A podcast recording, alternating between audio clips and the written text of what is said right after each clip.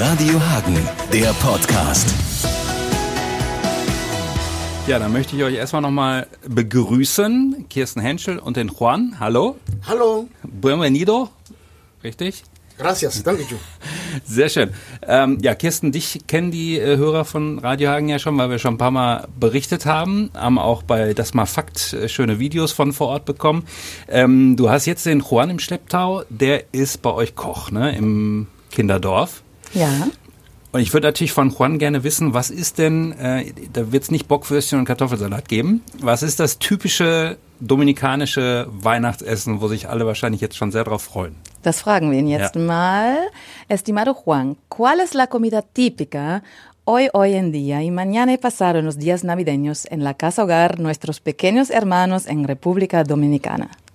La comida típica, ahora el 24, es ah, moro de guandule con pollo o cerdo, asado o guisado, con ensalada rusa.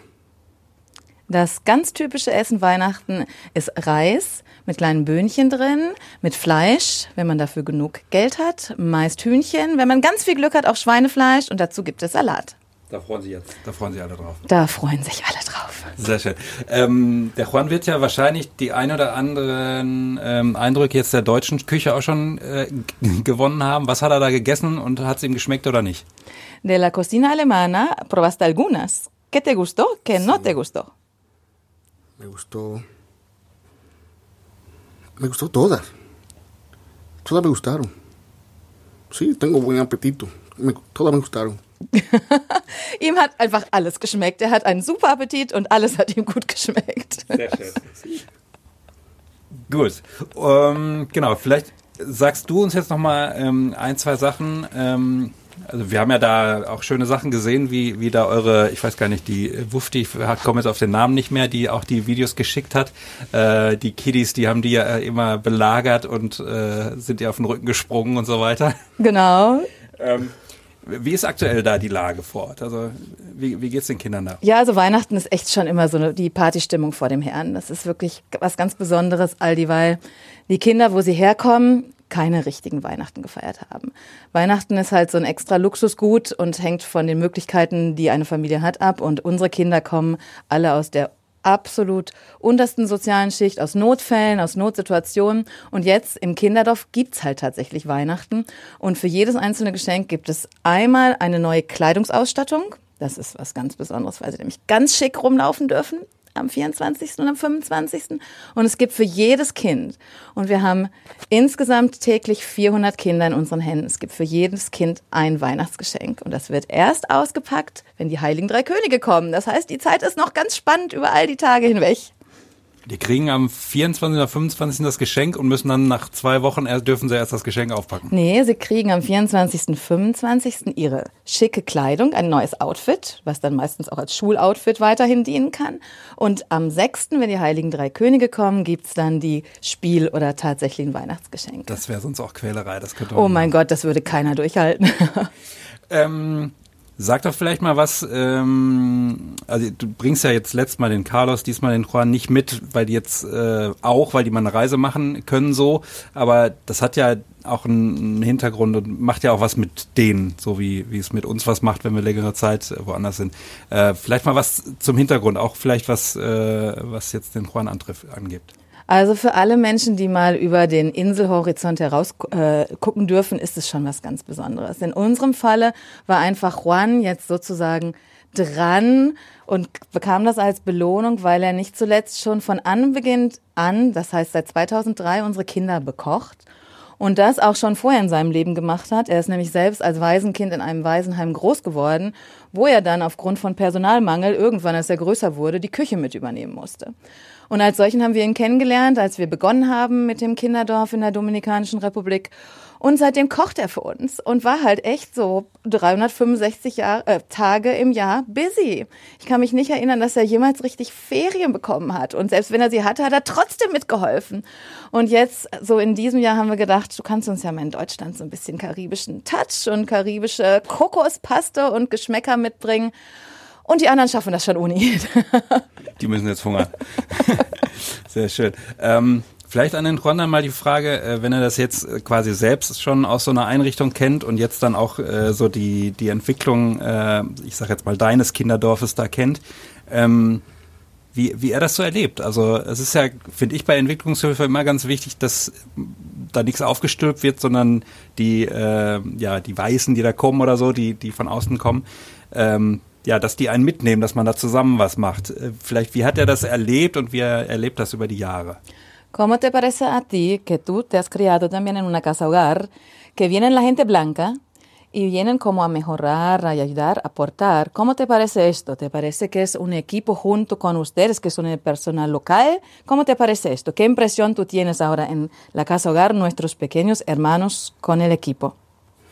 No, es un equipo formidable. Son personas que vienen a ayudar a nuestros niños, de nuestros pequeños hermanos que necesitan ayuda, de manos amigas, y que las manos que, que nos ayudan, que ayudan a los niños de la institución, que puedan seguir viniendo. Si no es equipo, sino más equipos, que necesitamos comida, alimento, pañales, pamper, vestidos, ropa, zapatos, todo. Ja, also Juan sagt uns, also er hatte das Gefühl von Anfang an, es war halt so eine Art Teamwork vom ersten Moment an, seit er also das NPH-Team kennengelernt hat. Und es sollen ganz viel mehr kommen und helfen. Also es wäre halt im Team viel einfacher, als wenn man alleine gelassen wäre. Ähm, und äh, ja, er heißt alle herzlich willkommen mit anzupacken. Kontakt stellen wir gerne her. Ist kein Problem.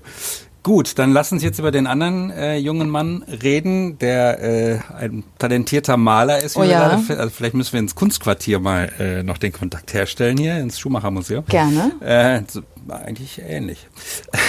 ähm, genau, also eine Geschichte, du, du hast es gesagt, es gibt gerade einen Kinofilm, da sind wir in Indien offenbar unterwegs, ähm, aber eine Geschichte, wie es wahrscheinlich, wie du sie äh, jeden Tag, wenn du durch die Straßen gehst, tausend oder hundertfach siehst oder so.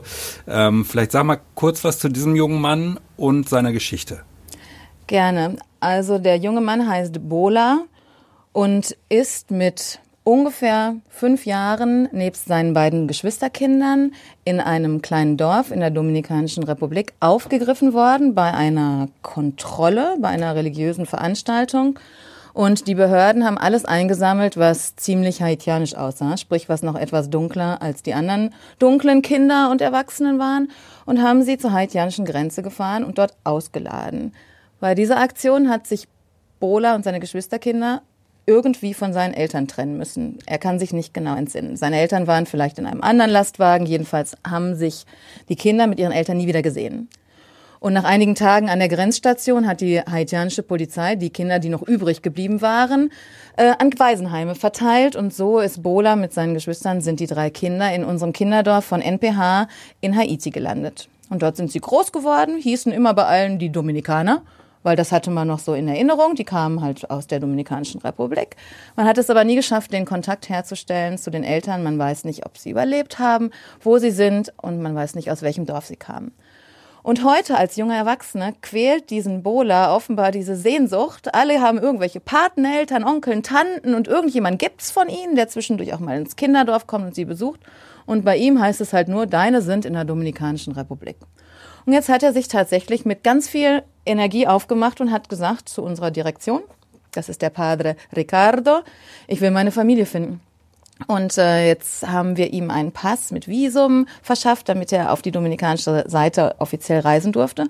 Und da sitzt er jetzt bei uns und möchte seine Familie finden.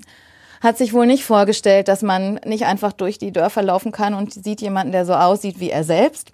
Und deswegen versuchen wir gerade eine Suchkampagne auf dominikanische Art zu starten.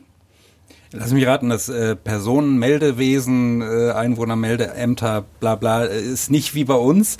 Ähm, wie realistisch, er hört ja jetzt nicht, wie realistisch ist diese Suche und, und kannst du ihm Hoffnung machen? Also was gibt's für Hebel? Ganz ehrlich zucken alle älteren Menschen, unsere Kirchenvertreter, unsere Direktion zucken alle die Schultern und sagen, das ist nahezu unmöglich. Da müsste der liebe Gott schon ganz viele Zufallsstränge ziehen. Aber ich glaube, wir vergessen die modernen Medien. Und ich glaube auch, dass wir vergessen, dass jeder dritte Dominikaner und Haitianer, und wenn es ein Uralt-Handy in der Hand ist und Internet, ein, zweimal die Woche hat und liebend gerne in irgendwas rumscrollt, in irgendeinem der Kanäle modernen Medien. Und ich glaube, das kann unsere Chance sein. Wenn wir eine attraktive Kommunikation haben mit den Bildern vor allen Dingen, ich glaube schon, dass es eine Chance gibt, dass wir jemanden finden drücken wir ihm die Daumen. Und dass es ein Fundskerl ist, hast du mir gerade auch schon erzählt. Also äh, wirklich ein tolles Bild, kann man bei uns ja dann auch ähm, sicherlich sehen, ähm, irgendwie auf äh, in, in den angesprochenen Kanälen. Ähm, sag mal kurz, du hast ihm gesagt, Mensch, das nehme ich mit nach Deutschland, vielleicht kann ich da irgendwie, ja, kann da irgendjemand ein bisschen Geld für geben und dann kriegst, kriegst du das. Äh, was war seine Antwort? Ja, ganz schön. Also Bola kam zu uns und er wollte irgendwie Farbe, Leinwand haben und da haben wir ihn mit dem bestückt, was gerade so gab und dann verschwand er und kam wieder mit so einem wunderschönen Bild, was so ein bisschen seinen neuen Weg, seinen Wunsch und seinen Blick in die Zukunft darstellt.